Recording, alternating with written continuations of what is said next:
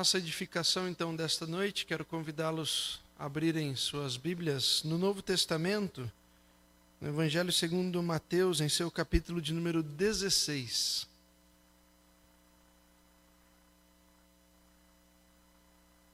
Novo Testamento, Evangelho segundo Mateus, em seu capítulo de número 16.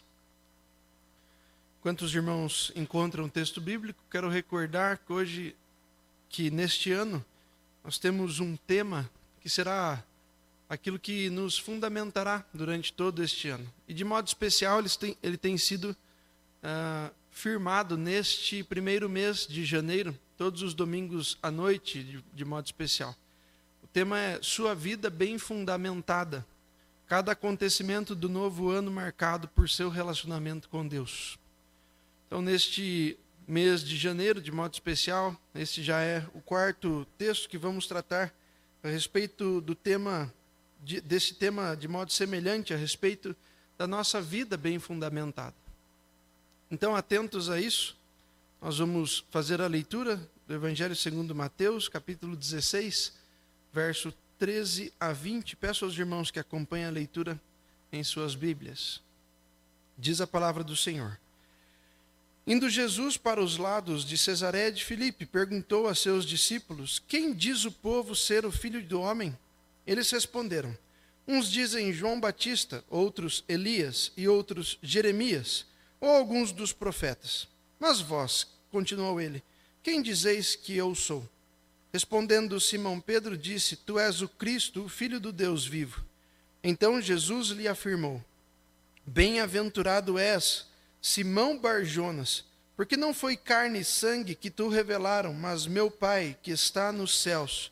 Também eu te digo que tu és Pedro, e sobre esta pedra edificarei a minha igreja, e as portas do inferno não prevalecerão contra ela.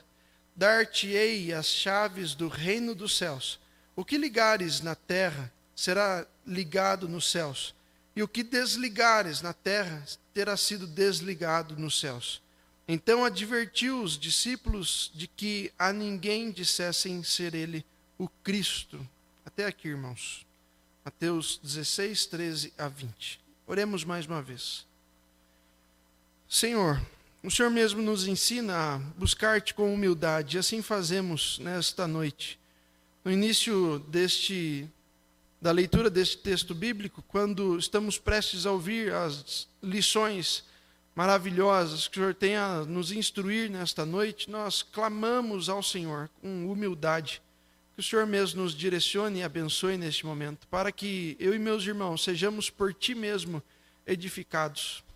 Nós contamos com isso, esperamos por isso Esperamos que a tua misericórdia e graça nos alcance, que o teu espírito realmente, como é o símbolo no Antigo Testamento, venha aventar sobre nós, falar conosco, soprar ao nosso ouvido a tua vontade expressa na tua palavra e que será agora explicada. Ajuda-nos, Deus. Em nome de Cristo Jesus nós oramos ao Pai. Amém, Senhor. Irmãos, o Catecismo de Heidelberg, um documento alemão escrito por Gaspar Oliviano e Zacarias Ursino, dois teólogos reformados, professores da Universidade de Heidelberg. Foi publicado pela primeira vez no ano de 1563. 1563. Dez anos depois da sua redação e adoção oficial pela Igreja Reformada Holandesa, falei alemão, perdão, holandês.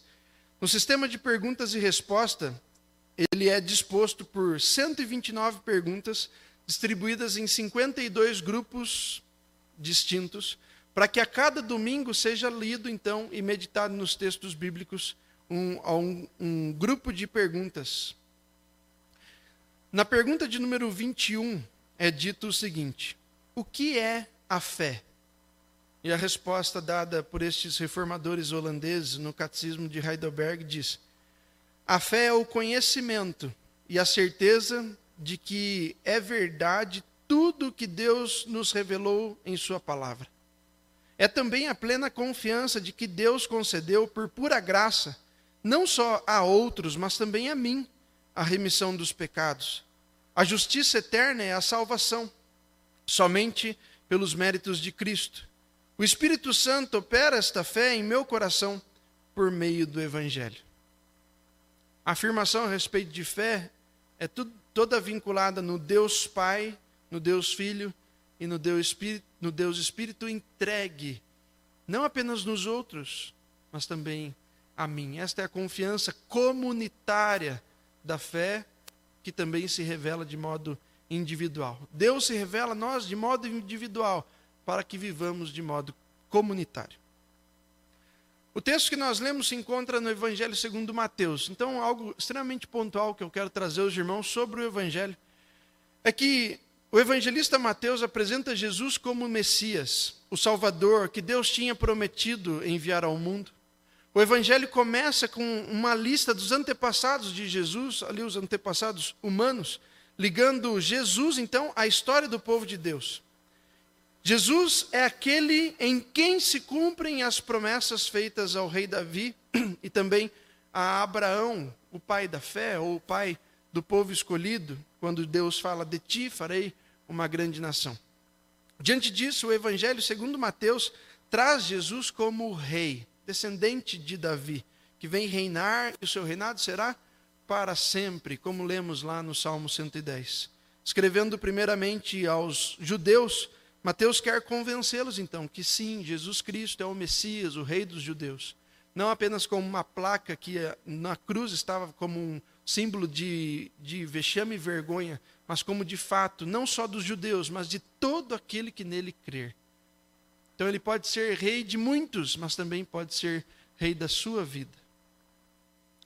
Vamos ao texto bíblico. O texto é um pouco difícil, então eu preciso da atenção dos irmãos e por isso até estou um pouco acelerado na exposição do texto. Muitos detalhes, muitos versículos que não trazem luz por si mesmos e precisam de uh, uma observação detalhada. Especialmente quando Jesus começa a falar diretamente com Pedro. Creio que na leitura os irmãos já, já salta aos olhos dos irmãos algumas frases que trazem um entendimento ou de uma outra estrutura uh, religiosa, cristã, ou então a respeito de algumas coisas que soam um pouco místicas, mas de fato a Bíblia não é um documento, um texto, ou um, um texto, um livro-texto próprio de uma apenas estrutura, mas da estrutura cristã como um todo. E tudo aquilo que está difícil a ser lucidado é papel justamente do pastor trazer então luz ao texto para a igreja e que Deus nos abençoe nisso então. Mas eu careço da atenção dos irmãos e, e apelo mesmo para isso nesta noite. A pergunta inicial de Jesus aqui nos versos 13 e 14 é: Quem eu sou? Quem dizem que eu sou, melhor dizendo? O que, que as pessoas têm dito aí que eu sou? Versos 13 e 14. O trecho começa citando uma região, Cesareia de Filipe. Pode abrir a sua Bíblia e ir acompanhando aí, eu creio que você vai notar bem o, a, a, minha fala nos textos, nos versículos. Essa, essa região, Cesareia de Filipe, era um território totalmente pagão, totalmente gentio. Próximo a uma gruta, os historiadores trazem uma gruta dedicada à adoração ao deus da natureza, ao deus da floresta, um deus grego chamado Pan. E ali, então, seria um local de peregrinação onde eles param para descansar, mas não era um local que os discípulos estavam esperando uma revelação de Jesus, porque é um local que não traz o ambiente propício. Tem muita gente que fala sobre isso ainda hoje. Ah, eu não falei do evangelho porque não era um momento propício, não era o local adequado. Jesus usa um local aparentemente próximo de uma gruta, onde havia um típico altar para um deus estrangeiro. E ali ele para, e no momento que ele para, ele não joga a conversa fora. Mesmo a 40 quilômetros do mar da Galileia, o momento, o ambiente em que mais é propício, porque é o que mais acontece milagres, a 40 quilômetros dali, nessa região de Cesaré de Filipe, Jesus traz verdades, conceitos para a igreja, não para Pedro, mas para a igreja, que nós podemos ser nutridos com isso até o dia de hoje. A caminhada é longa, então eles precisam dar uma parada ali para descansar, mas não deixar de aprender de Jesus. Neste lugar, então, Jesus faz uma pergunta bastante importante e as respostas sobre quem é Jesus se encaixam na categoria, primeiro, de profeta, Ainda que a elite judaica sustentasse que já não havia mais profetas, eles tinham até uma cisma com João Batista. Depois de 400 anos de silêncio, simplesmente surge João Batista lá no deserto pregando arrependimento. Os líderes judeus tinham uma rejeição de João Batista por causa disso. Eles não mais acreditavam que Deus levantaria um profeta. Mas ainda assim, Jesus é categorizado como um profeta na boca do povo. E a expectativa do povo em torno destes homens levantados por Deus continuava intensa. Ainda que eles acreditassem que não aconteceria de novo, eles estavam com aquela ideia, mas vai que acontece. Se acontecer, estejamos atentos. Jesus é então, entre aspas, né, levantado, mas não é crido. João Batista, antes de Jesus, é levantado, mas é rejeitado. Vê como o povo de coração endurecido, sem o toque uh, redentor de, do Espírito Santo permanecerá endurecido, seja o que for que venha acontecer. Seja qual for o profeta que lhes falar, o coração endurecido permanecerá assim enquanto não houver um toque do Espírito nele. A afirmação inicial que você e eu podemos ler aí é que Jesus seria João Batista. E isso poderia acontecer talvez porque Herodes, lá em Mateus 14, fala sobre isso. Esse Jesus aí é aquele João Batista que foi morto, ele ressuscitou e agora ele tá, ressuscitou, reencarnou, alguma coisa do tipo, eu creio mais na ideia de ressurreição. E então isso foi disseminado. Seria então Jesus, o João Batista, que foi morto, foi assassinado? Outros diziam Elias, e isso certamente se dá por causa do profeta Malaquias. Em Malaquias capítulo 4, verso 5, ele fala sobre a vinda de um outro Elias. E daí, quando nós lemos lá, podemos pensar: nossa, ele está falando de reencarnação? Será que a Bíblia está pregando então que realmente as pessoas que já morreram voltarão? De fato, não, irmãos, porque a Bíblia ela não se contradiz. Então, se ele está falando lá em Malaquias sobre um novo Elias, ou um Elias que voltará, a ideia é de profeta. O que Malaquias está anunciando lá sobre o profeta Elias não pode remeter em reencarnação, porque nunca houve alusão na Bíblia sobre reencarnação. Portanto, a vinda de um profeta, simbolizado no nome de Elias, traz o conceito de trazer uma missão consigo, e a missão é de arrependimento. Você pode ver isso de forma muito explícita na vida de João Batista, mas pode ver isso em todos os livros dos profetas, inclusive na boca de Moisés, um profeta, sacerdote, líder, que é conduz, aquele que conduz o povo mas também que os conduz não só na peregrinação do deserto, mas a Deus o tempo todo. Moisés não está simplesmente dizendo, irmãos, vamos caminhar, a jornada é longa. Ele está dizendo o tempo todo, vamos sacrificar a Deus, vamos ofertar a Deus, vamos construir o tabernáculo, tome um novilho, ofereça, obedeça os dez mandamentos. Ele é um orientador, mas também um condutor das pessoas a Deus, um intercessor também. Temos orações de Moisés registradas e assim por diante. Outros ainda vão trazer aqui a ideia de que ah, Jesus seria Jeremias. E a citação, pelo menos, que é trazida nos comentários bíblicos é que Jeremias, por ser o maior profeta e na Bíblia hebraica ser o primeiro profeta citado, seria uma forma deles remeterem, assim como fizeram a Elias, mas não com aqueles sinais e prodígios, apenas como um grande outro profeta. Então, explicado isso, nós damos seguimento aqui, entendendo que, tal como no passado, não importa o que os outros dizem sobre Jesus. Cada um de nós precisa responder para si mesmo e, quando perguntado, para o outro, a partir de si mesmo, quem é Jesus para você? Quando perguntam a você quem é Jesus, o que você responde?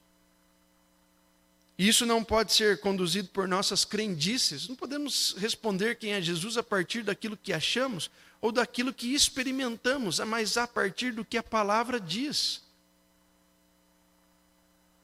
Esta é uma questão para a qual não há uma resposta neutra. Ou ele é, ou ele não é. Abra sua Bíblia no livro do, do, do Evangelho de João, perdão, no Evangelho segundo João, em seu capítulo 3, nós temos de cor o verso 16.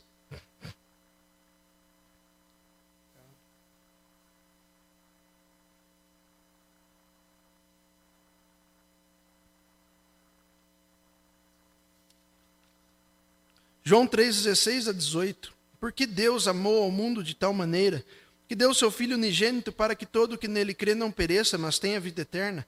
Porquanto Deus enviou o seu Filho ao mundo, não para que julgasse o mundo, mas para que o mundo fosse salvo por ele. Quem nele crê não é julgado, que não crê já está julgado, porquanto não crê no nome do unigênito Filho de Deus. Ou ele é, ou ele não é. Ou ele é e somos salvos, ou ele não é e estamos condenados. Versículos seguintes, verso 15 a 17, acompanhe também atento na sua Bíblia, enquanto eu, eu falar, creio que você perceberá as nuances que eu, que eu trouxer aqui. Jesus agora então distrai os discípulos a respeito de quem dizem que ele é, e ele pergunta diretamente para eles: Mas e vocês? Vocês, o que dizem que eu sou? Pedro responde: Tu és o Cristo, o Filho do Deus vivo tomando a frente não para responder por si, mas para responder de forma coletiva pelos demais também. Ele toma a frente e diz: Tu és o Cristo, o Filho do Deus vivo. Irmãos, Pedro acertou. Pedro foi assim, certeiro, deu uma flechada no alvo. Ele não é apenas mais um profeta. Jesus não é apenas mais um que aparece para depois sumir. Ele não é aquele que vai vir causar um alvoroço e ser assassinado como João Batista, mas ele ressurgirá dos mortos. Ele prega arrependimento de forma semelhante a João Batista. Ele prega arrependimento de forma semelhante aos profetas, igual a Elias. Ele realiza prodígios e milagres, mas ele não é como eles. De fato, ele não é como eles, porque ele não é mais um profeta. Ele é Cristo, filho do Deus vivo, e Pedro acerta mas Pedro não entende o que ele diz. Ele não entende o conceito daquilo que ele mesmo acaba de falar. Ele diz: Tu és o Cristo, o Filho do Deus vivo. E se Jesus perguntasse o que isso significa, Pedro, ele diria: Eu não sei, por favor, explique para mim. Sabe quando você responde aquilo que você acha que tem que dizer e daí acerta? E a pessoa diz: Uau, parabéns, é isso mesmo. E você diz: Ufa, acertei. Ainda bem acertei. Foi mais ou menos isso que aconteceu com Pedro. Quem vocês dizem que eu sou? Tu és o Cristo, o Filho do Deus vivo. Mas o que, que isso significa? Ah, de fato eu ainda não sei. Pedro ainda não sabia. Os nomes Cristo, ungido ou Messias têm a mesma correlação. Hebraico, aramaico, grego são variações. Especialmente o Cristo é grego. Messias seria o aramaico. Então é uma correlação de termos que no Novo Testamento nós vemos como Cristo. Jesus, o Messias, ele veio em cumprimento das promessas feitas para o reino de Davi, para o povo de Abraão, para de modo israelita e gentio, ele vem cumprir tudo aquilo que Deus prometeu. Este é o seu conceito de messiandade que lemos inclusive lá de novo, o Salmo 110. O comentário da Bíblia A Herança Reformada traz algumas considerações bastante importantes sobre o que Pedro diz aqui. Pedro é a primeira pessoa neste evangelho a atribuir o termo Cristo, o título Cristo a Jesus, no sentido de ungido ou de Messias, como eu disse. Como aconteceu no passado, ele faz a referência a um homem a quem Deus levanta, escolhe, capacita por seu espírito para servi-lo e também para conduzir um povo, então, para Deus. De forma rasa, o que Pedro disse é: você é um grande líder, Jesus. Tal como existiram outros grandes líderes, você também é. E sabe quando a gente sabe que isso verdadeiramente é o que estava no coração de Pedro? Quando ele é levado por Jesus ao alto da montanha, então aparece Jesus e mais dois, e ele diz: Vamos acampar aqui, fazer uma tenda para vocês três, enquanto nós ali ficamos abaixo e esperamos ver o que Deus tem para fazer na vida de vocês. Ele assemelha Jesus a Elias e a Moisés. Quando ele faz isso, ele diz: Jesus, o senhor é um grande líder, o senhor está nos conduzindo a Deus de novo. Mas ele só não usa os termos que o outro povo ah, usou, ele, ele falou o que ele achou que tinha que falar ele relacionou o Antigo Testamento com aquilo que estava acontecendo. Ele diz: Tu és o Cristo. E o que isso significa? Eu não sei. Eu não sei. No sentido de ungido, como aconteceu no passado, a referência é de, um, de alguém que Deus escolheu, capacitou por seu espírito a servi-lo. Um ofício sagrado de profeta, sacerdote, especialmente rei, porque é da linhagem de Davi, como eu disse no começo. Todos os três ofícios estão verdadeiramente atribuídos a Jesus. Você pode fazer a leitura do, do, da primeira parte do livro de Hebreus, seu capítulo 1, verso 1 a 9. O, o autor da carta aos Hebreus, ou do sermão tratado ali em Hebreus, vai falar sobre isso. Hebreus 1, de 1 a 9. Essa é a grande confissão de fé quanto à pessoa e obra de Cristo, embora Pedro estivesse ainda começando a compreender o que estava acontecendo. Ele sabia que Cristo era, mas crer verdadeiramente nisso ele ainda não cria, porque numa próxima oportunidade ele vai ser duramente repreendido por Jesus e logo a gente chega lá. Este é o Filho do Deus vivo. Jesus, tu és o Filho do Deus vivo. E o que isso significa, Pedro? Não sei mas alguns teólogos podem nos ajudar a nós entendermos o que isso significa. Aqui é bastante importante a gente tratar sobre o entendimento de que Jesus não é 50% Deus, como se fosse filho, exatamente da forma como os gregos pensavam. Ele veio do Deus. Então, vindo do Deus, ele é meia divindade. E de forma alguma nós não entendemos Cristo assim, no, no atributo de filho de Deus.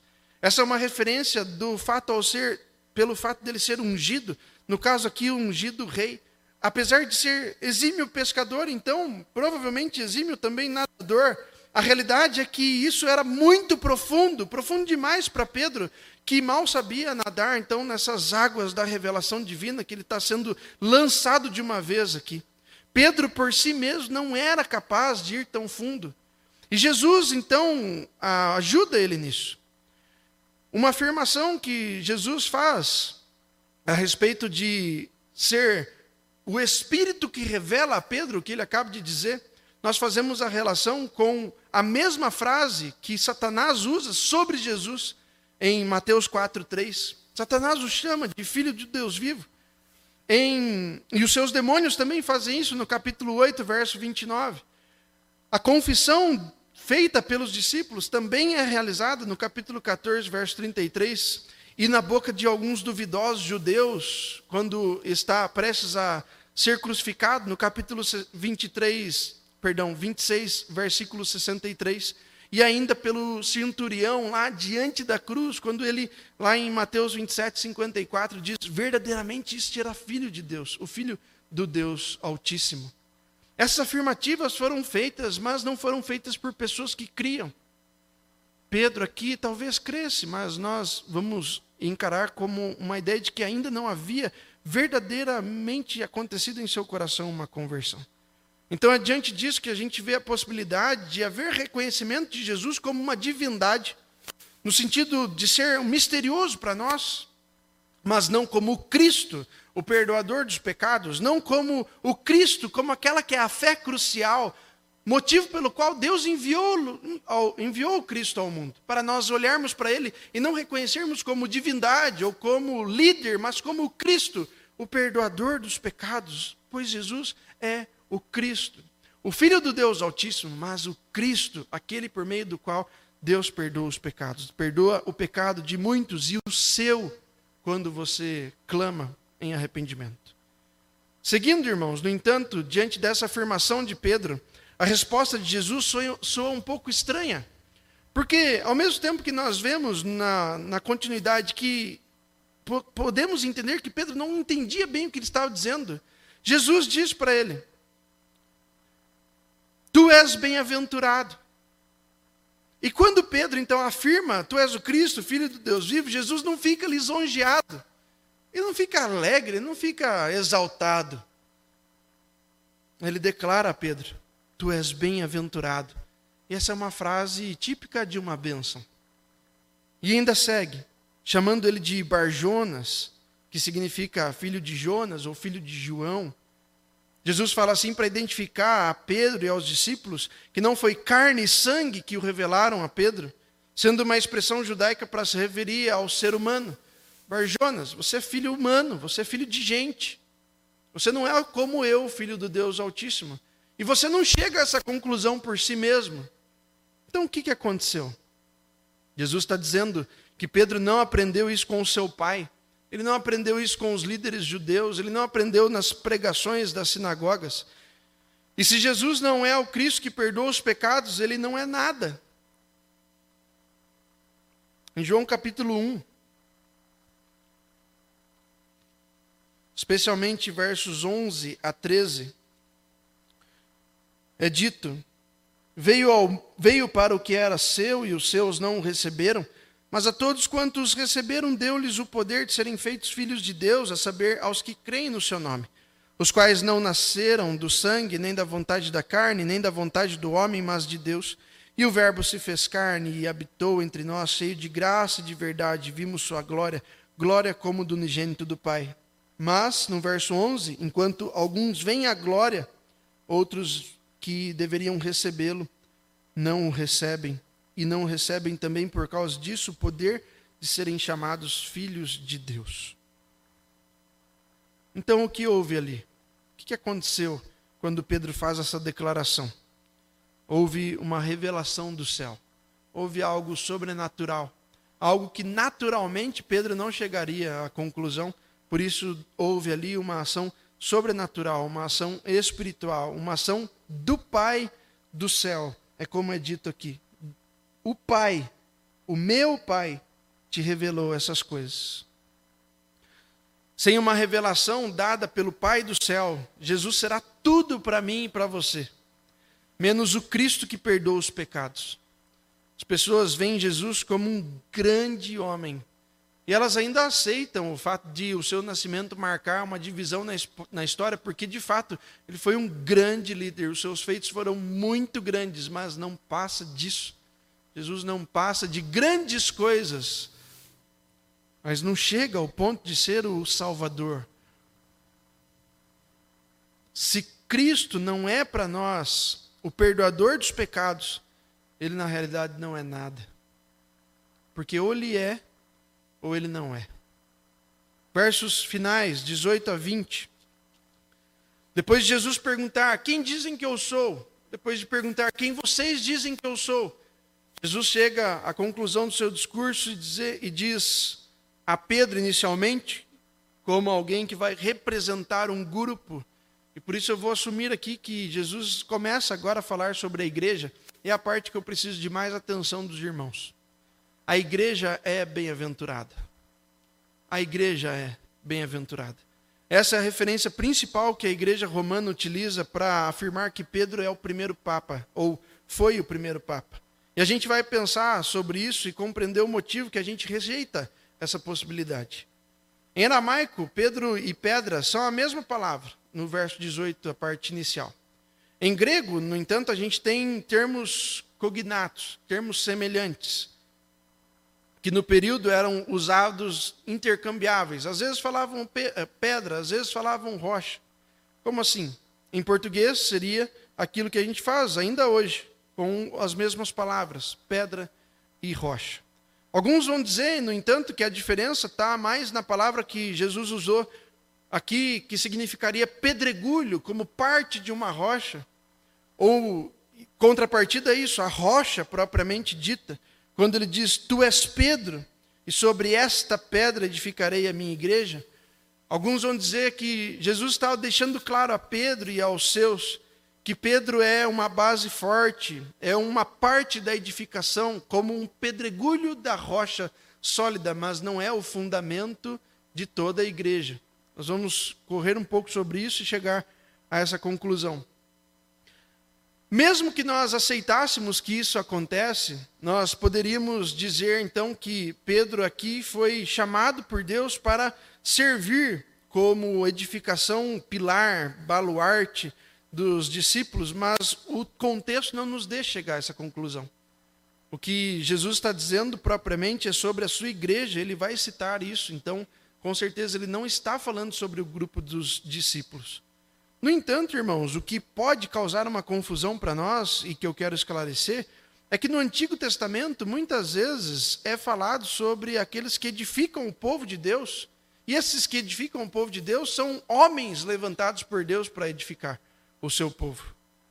Estão registradas ali orações dessas pessoas. Nós vimos, por exemplo, a de Moisés, vimos a de Samuel, e vimos que ambos remetem a uma, ação que fará com que o contexto daquele acontecimento em que eles são conclamados a liderar um povo eles firmem uma alusão àquele que é a verdadeira solidez do seu povo, a verdadeira rocha de Israel. Em Moisés, nós vemos isso acontecer quando ele fere a rocha e de lá sai água. Em Samuel, vimos que ao final ele da batalha, quando já tinham perdido duas vezes, ele faz ali um, um monumento e trata aquele monumento como Ebenezer, mesmo nome utilizado no passado para a região de duas derrotas terríveis, para lembrar que até aqui tem nos ajudado o Senhor. Os grandes líderes precisam apontar para Deus. Jesus também aponta para Deus e diz: Eu e o Pai somos um.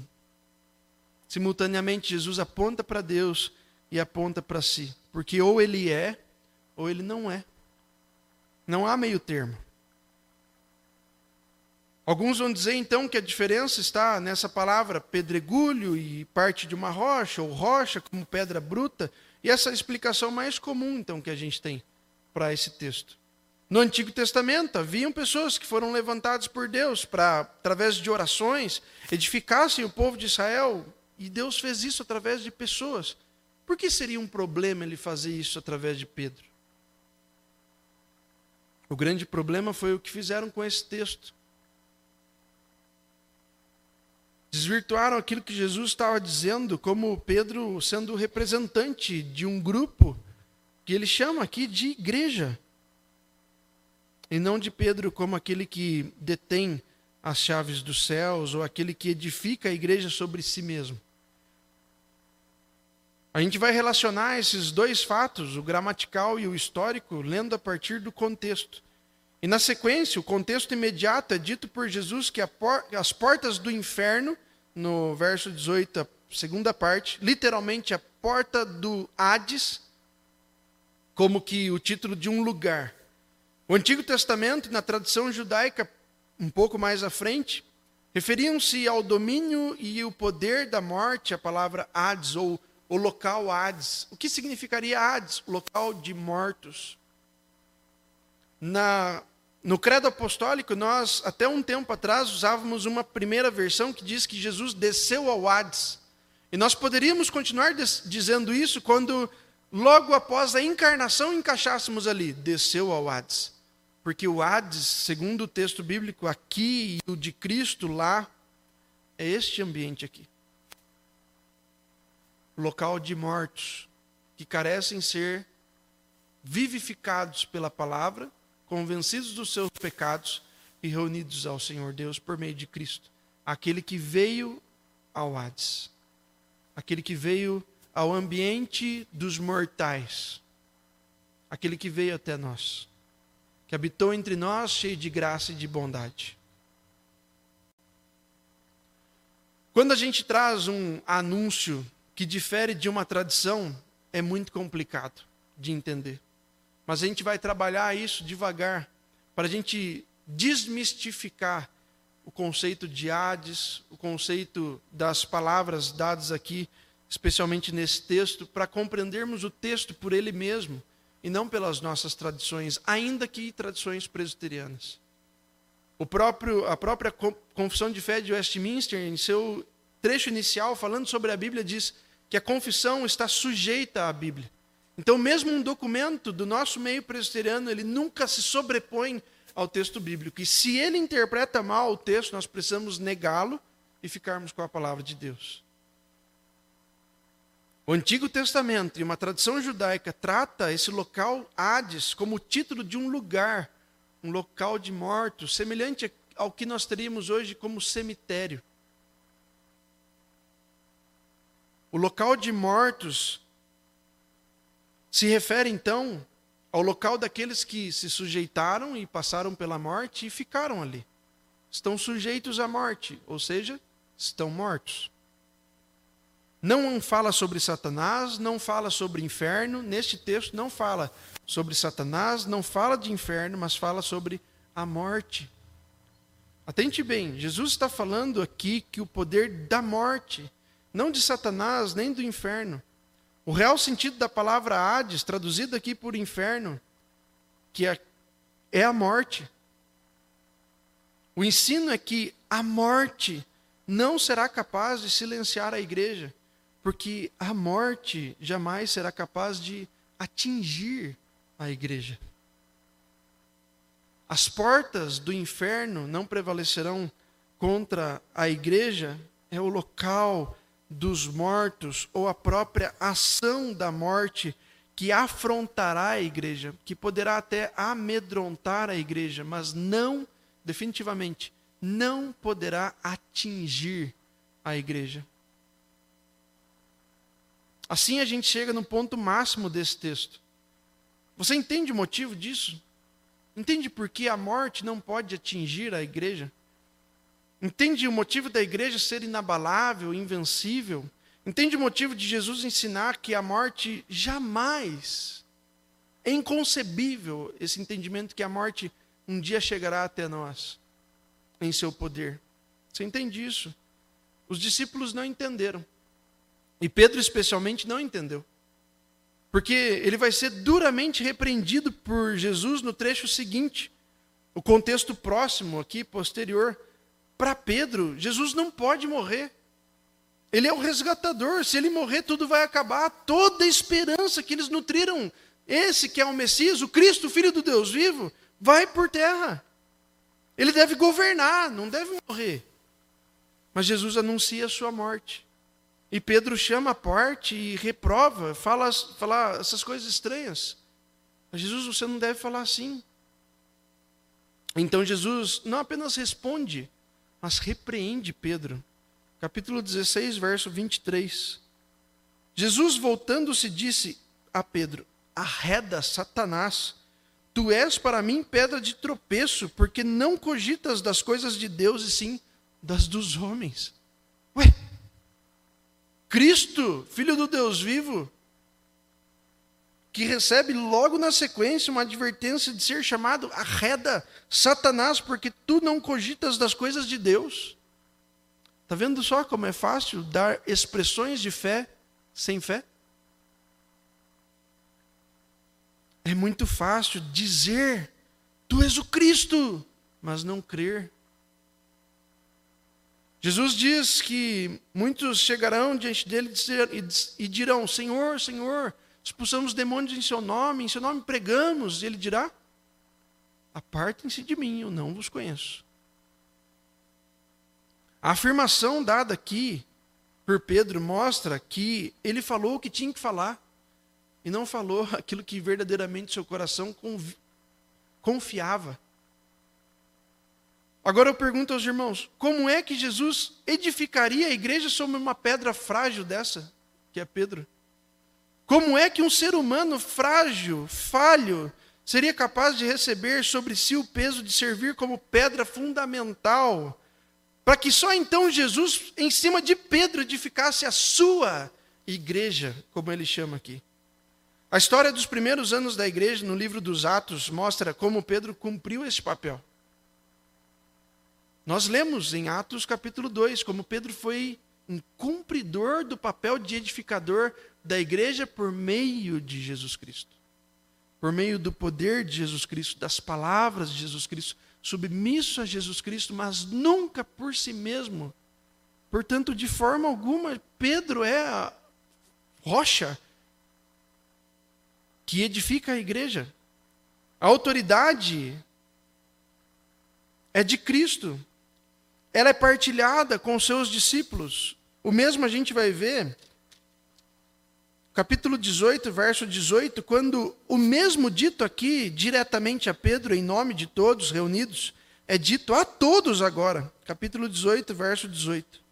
Em verdade vos digo que tudo o que ligardes na terra terá sido ligado nos céus, e tudo o que desligardes na terra terá sido desligado nos céus. De forma alguma, Jesus poderia edificar sua igreja preciosa noiva sobre outro. Pedro, sem dúvida, foi grandemente usado por Deus. É uma referência entre os apóstolos. A porta de salvação, tanto a judeus quanto a gentios, foi inicialmente aberta a partir da pregação de Pedro, posteriormente de Paulo, mas inicialmente de Pedro. Ele abriu a porta da evangelização no dia de Pentecostes e vemos que 3 mil o ouviram e disseram: O que, a gente faz diante disso? Se arrependam e sejam batizados. Ele visitou o gentil Cornélio em sua casa e batizou ele e sua família. Mas Pedro foi um representante. Pedro não é senhor absoluto. Não deveria ser necessária essa explicação, mas caso ainda haja dúvidas, amados irmãos, se a igreja é de Cristo e se a edificação é de Cristo, é evidente que Cristo é a rocha. E este é o tema do nosso sermão. Cristo é a rocha da igreja sobre a qual a igreja está edificada. O apóstolo Paulo, na primeira carta aos Coríntios, em seu capítulo 3, verso 11, diz: Porque ninguém pode lançar outro fundamento além do que foi posto, o qual é Jesus Cristo.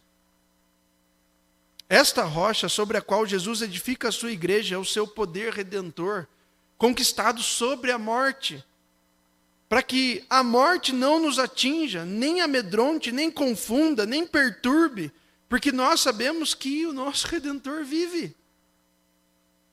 A morte não teve poder sobre ele, nós estamos nele, a morte não tem poder sobre nós.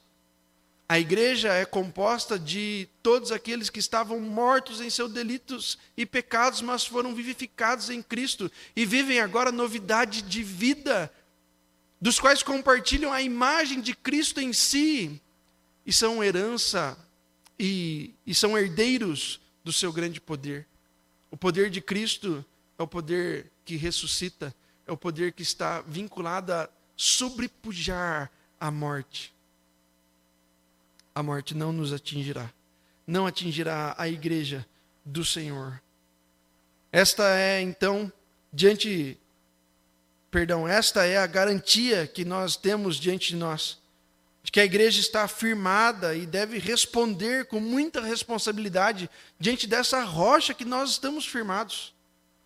Uma rocha que não é só inabalável ao fato da gente é, não ter medo ou enfrentar os desafios da vida, mas de não perder a salvação conquistada por Cristo estendida a nós. Ser cristão é muito mais do que ser confiante, é ser arrependido dos pecados, entendendo que o que levou a Cristo à cruz é aquela mensagem de Pedro dada aos judeus: você o crucificou, o seu pecado levou ali. O sangue vertido ali foi por você e mais em seu lugar. Você não precisará verter sangue. Você precisa obedecer e não temer. Porque o verdadeiro amor lança fora todo medo. Por isso, mais do que temer a pandemia, você não pode temer evangelizar. Você não pode temer fazer aquilo que você foi chamado para fazer, anunciar o reino de Cristo Jesus. Tem muita gente no meio de nós que não tem medo da pandemia. Brincando com os irmãos, que não tem medo de virar jacaré diante da vacina, mas treme de medo de falar o nome de Jesus. Treme de medo de dizer Cristo salva e só Cristo salva. Que quando tem oportunidade se cala porque diz: "Ah, não era o motivo, não era o ambiente adequado". Não era o momento, mas eu vou, vou falar. Cristo livrou-nos da morte. Não basta para você? A morte não te alcançará. Não basta para você? Caminhando para o fim, nós vamos notar que esta responsabilidade está no versículo 19. Só mais alguns minutos, irmãos. Você quer entender o motivo que nos importa tanto a sua pública profissão de fé, como presbiterianos? Você quer entender por que, que a gente é tão preocupado em boas ações de, de pessoas que são membros da igreja e tão preocupados quanto uh, as ações daqueles que não são membros, mas menos? Você quer entender o motivo de a pública profissão de fé ser algo importante no meio de nós?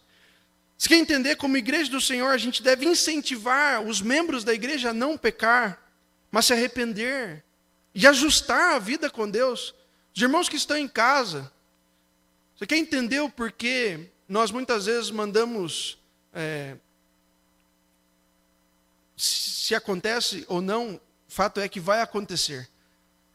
Quero entender o porquê a praxe da igreja presbiteriana é mandar ofícios do conselho para os irmãos nas suas casas, quando erram, quando pecam, quando falham publicamente, e devem então, por isso, ser abordados, depois com, é, confrontados, e então, se for necessário, chamados ao conselho para uma possível exclusão. Os irmãos querem entender o porquê disso? Está nesse versículo aqui. Você quer entender o motivo pelo qual devemos não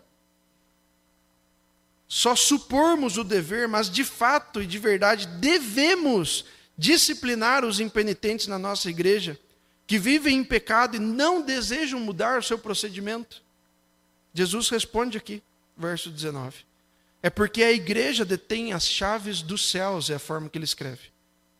As chaves são aqui sinônimo da mensagem do Evangelho. A igreja detém a mensagem do Evangelho, que quando anunciada abre o coração, que quando detida mantém o coração fechado. Você quer entender o porquê, durante tantos anos na história da igreja, a gente conclama evangelize, fale, testemunhe, não se cale, aproveite as oportunidades. É porque você, fazendo parte da igreja, detém a mensagem do, do Evangelho que é poder de Deus para a salvação das pessoas. A igreja detém a mensagem do Evangelho. Não existe outro grupo no mundo inteiro que prega o Evangelho. É só a igreja. De modo que a partir da entrega das chaves, ou seja, a mensagem do Evangelho, Pode-se então ligar o céu e a terra, mas também é possível desligar a terra e o céu. Isso significa que se você crê no Senhor Jesus, deve vir para a igreja. Seus irmãos escolhidos por Deus, amados pelo noivo, que é Jesus, te ensinarão, te avaliarão conforme as Escrituras, te ajudarão a permanecer firmado nas Escrituras. E se assim não for, o Senhor mesmo nos cobrará. Mas também, se assim não é em sua vida, você precisa ajustar isso. Conforme o que a gente leu aqui, estar na igreja é um sinal de ter recebido as chaves dos céus, a mensagem do Evangelho, não como uma segurança da salvação. Estar aqui não é assegurar a salvação, mas estar aqui por causa da fé em Jesus, de fato é um sinal evidente que estamos salvos por Jesus Cristo. Vincular-se à igreja de Cristo é o que Deus espera de nós. Uma igreja fiel em sua pregação, uma, uma igreja fiel na distribuição dos sacramentos, na, no exercício do batismo, no exercício da pública profissão de fé, ou ainda que seja uma igreja irmã no batismo de adultos, que seja, no exercício da distribuição dos elementos da Santa Ceia, uma igreja cristocêntrica, de fato, evangélica de fato, em poder da mensagem do Evangelho. Eu não traria sem motivo aos ouvintes o pesado jugo da condicional desse texto aqui, como eu tenho repetido, se ou Cristo é ou Cristo não é, mas o texto é evidente nisso. Não há como a gente fugir disso, não tem como terminar de outra forma. Os irmãos entendam isso como um consolo e aqueles que precisam dessa advertência recebam como uma exortação em amor. Os que recebem o Evangelho creem no Senhor Jesus e fazem parte da igreja. É o, é o vínculo mais comum de todos, em toda a história. Eu recebo a mensagem do Evangelho, eu creio, eu me arrependo e sou batizado. O que Pedro disse àqueles judeus do passado. Por isso eu quero incentivar aos irmãos: sujeitem-se ao batismo e à pública profissão de fé. Vivam de modo prático e evidente, de acordo com aquilo que vocês dizem crer, de acordo com o que vocês prometeram diante de Deus e da igreja. Por causa deste viver, vocês devem então permanecer acessíveis uns aos outros, para servir e amar uns aos outros, assim como Cristo ama a sua igreja. Essa é a missão mais comum da igreja. E eu não entendo por que, que a gente não faz isso. É aquilo que é o beabá, como a gente diz é o beabá. Você recebe a mensagem, você crê. O que eu devo fazer? Venha, seja batizado, professe a sua fé, vincule-se ao corpo de Cristo, se você crê. Haja de acordo com as orientações, essa norma que é a palavra, as palavras do seu Senhor. Sujeite-se a Ele. Viva de acordo com Ele. Como é difícil isso no nosso meio.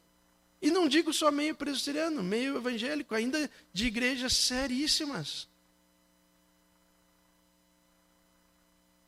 Permaneçam acessíveis uns aos outros, consolem-se, alegrem-se uns com os outros, edifiquem uns aos outros, animem-se uns aos outros, conversem uns com os outros.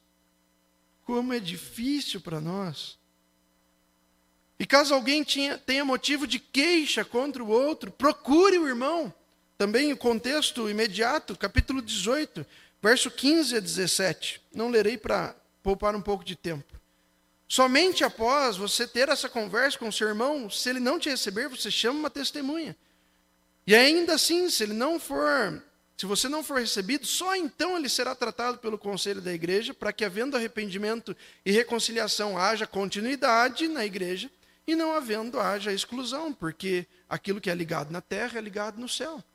Se a pessoa não quer vínculo com a igreja, ela não precisa fazer parte da igreja, mas justamente o contrário que não faça parte.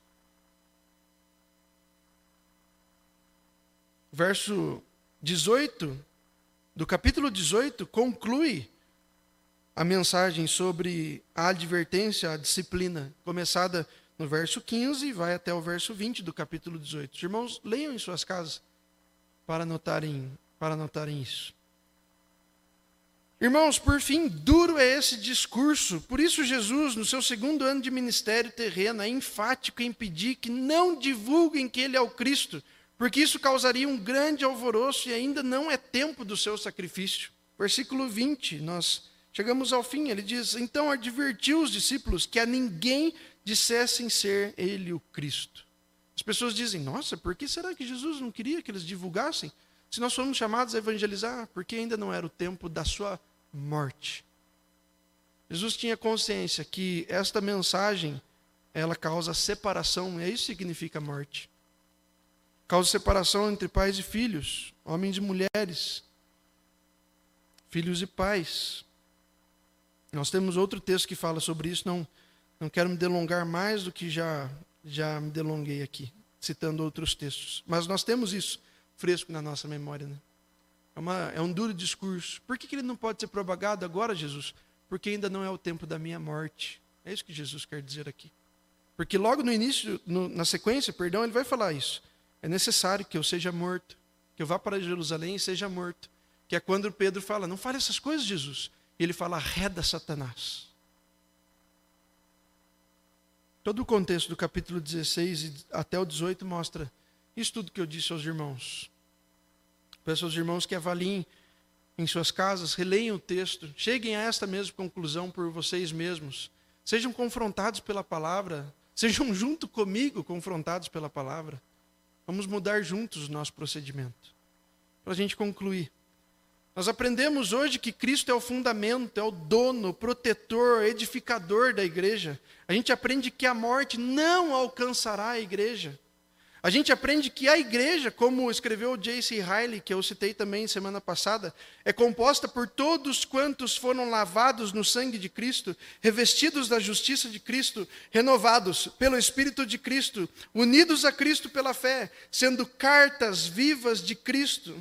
É uma igreja onde todos os membros são batizados, real e verdadeiramente santificados. Essa igreja forma corpo e tem apenas um cabeça, que é o próprio Senhor Jesus Cristo. Texto lido no início do culto, Colossenses 1,17. Aprendemos também a lição trazida à humanidade desde Noé. Os que estão dentro da arca foram notificados e convencidos dos seus pecados e do juízo que está prestes a vir.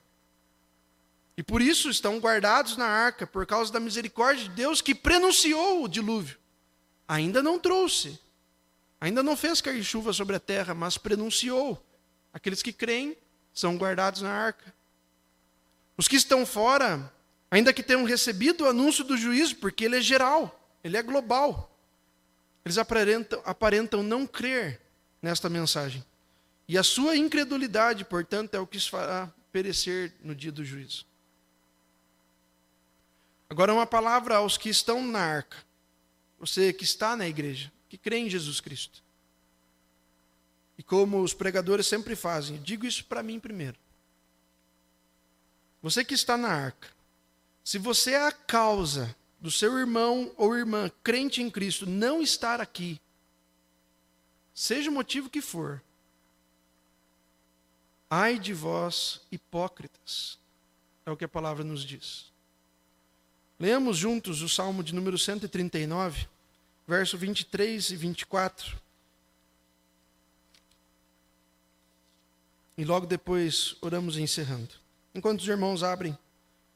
Eu termino dessa forma, irmãos, porque o capítulo 18 do Evangelho segundo Mateus, contexto do texto de Mateus 16, nos incentiva a resolver as nossas pendências uns com os outros, cara a cara. Um a um, não recebido, você e mais uma testemunha não recebido deve ser trazido ao conselho da igreja. A disciplina não é uma torta direito. Não é uma coisa pequena, suave, leve, obscura, escondida. A gente não tem que sair disciplinando as pessoas por qualquer coisa. Isso não é disciplina. A disciplina é muito mais do que isso. Ela requer de nós uma, um ousado posicionamento, tal como o da evangelização requer de nós um ousado posicionamento. Se você quer que o conselho da igreja discipline alguém, fale com essa pessoa primeiro. Leamos juntos o Salmo de número 139, verso 23 e 24. Salmo 139, verso 23 e 24. Leamos juntos, irmãos. Sonda-me, ó Deus, e conhece o meu coração. Prova-me e conhece os meus pensamentos Vê se há em mim algum caminho mau e guia-me pelo caminho eterno. Vamos orar, irmãos. Santo Deus, nós reconhecemos que quando o Senhor nos confronta, o Senhor nos corrige, é porque o Senhor nos ama. E nós te damos graças porque o Senhor tem amado esta igreja. Eu te dou graças porque o Senhor me ama e me corrige, me repreende. Eu clamo ao Senhor que dê também graça aos ouvidos dos meus irmãos para que também deem graças ao Senhor, porque o Senhor os corrige, os repreende nesta noite. Como oramos no início, cheios de humildade em nosso coração, nós vamos ao Senhor, arrependidos dos nossos pecados, convictos dos, das nossas omissões, convictos de que temos errado grandemente contra o Senhor e contra os nossos irmãos. No entanto, Deus, nós queremos também exaltar a parte boa deste texto quando o Senhor afirma que a morte não nos alcançará. Senhor, se algum dos meus irmãos necessita de motivação para evangelizar, que esta seja de fato a principal eh, motivação. Não seja uma boa música ou uma oratória atraente, mas seja o texto bíblico que diz que a morte chegará e baterá à nossa porta, não entrará na nossa casa, porque Jesus foi vitorioso sobre a morte, e a vitória dele sobre a morte causa a minha vitória sobre a morte, a vitória de todo o seu povo sobre a morte, que não precisa temê-la, não precisa ficar amedrontado diante dela, não precisa temer mais a morte do que a evangelização e o testemunho, mas pode ser ousado e evangelizar e testemunhar, porque um dia a morte virá. E ela nos tomará o físico, mas não nos tomará a alma, porque a alma estará guardada no seio de Abraão. Santo Deus, explica isso para os meus irmãos, explica isso para mim, para que não sejamos como Pedro, que apenas falamos aquilo que achamos que devemos falar, mas verdadeiramente não cremos nessas palavras. Ajuda-nos, Deus, a crer, abre os nossos olhos para crer Faça-nos, ainda que diante de uma repreensão, mas faça-nos crer. Por favor, Senhor, que sejamos ousados nos atos públicos de culto e de procedimento individual e coletivo, porque cremos e não porque fazemos aquilo que achamos que devemos fazer. Ajuda-nos, Deus, a sermos firmados na rocha, que não é o pastor, não é o presbítero, não é o diácono, não é a liderança interna das sociedades, não é os reverendos da nossa igreja, mas é Cristo Jesus, o fundamento da igreja. Faça-nos estar firmados nele, que é a rocha. para que firmados neles, nele consigamos também desfrutar de tudo aquilo que ele nos dá. Sejamos verdadeiros herdeiros, não apenas da eternidade, mas de vida aqui, de comunhão com o Senhor, de consciência de que a morte não nos atingirá. Dá-nos, Senhor, essa convicção, é o que nós clamamos a Ti em nome de Cristo Jesus. E a partir dessa convicção, sejamos proclamadores da mensagem do Evangelho onde quer que estejamos, ainda que seja em Cesareia de Filipe, um local inadequado para a evangelização.